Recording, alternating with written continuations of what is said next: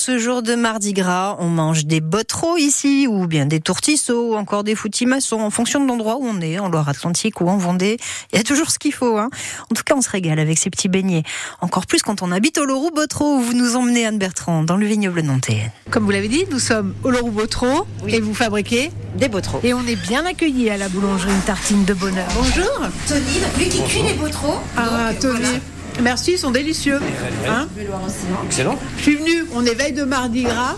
Normalement, c'est là où on fait ripaille euh, avant le, le carême. Je me suis dit, bah, on mange des botreaux. Allons au Loroux Botreau. Eh ben exactement, voilà, c'est ça. C'est peut-être pour ça qu'on en vend autant d'ailleurs, mais euh, peut-être que les gens se disent, oh bah tiens, on va aller manger des, des botrons, le gros botron, c'est peut-être pour ça qu'on en fait 2000 par jour. Est-ce qu'il y a un rapport entre le Loro Botro et les Botros On a posé la question à Daphné qui vient d'en acheter 12. Pas du tout. Non J'avais cherché, justement, ça n'a aucun rapport.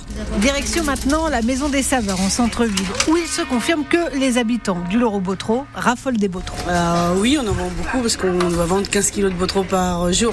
Les habitants du Loro Botreau, ils aiment beaucoup ça et c'est une pâtisserie ancienne qui plaît bien.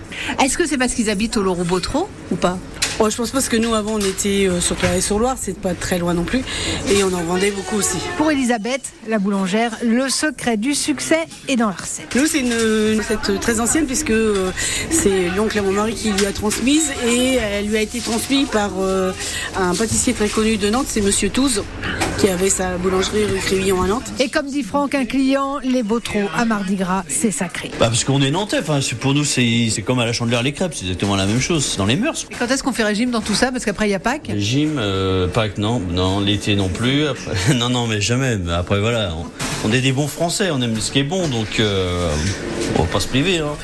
Même le beurre surtout, ouais. si vous vous posez la question sur euh, l'origine de Botro, ça vient, selon Wikipédia, de Beauté les Russes, le seigneur du lieu, au XIIe siècle. Un reportage à retrouver, plein de saveurs, bien sûr, sur francebleu.fr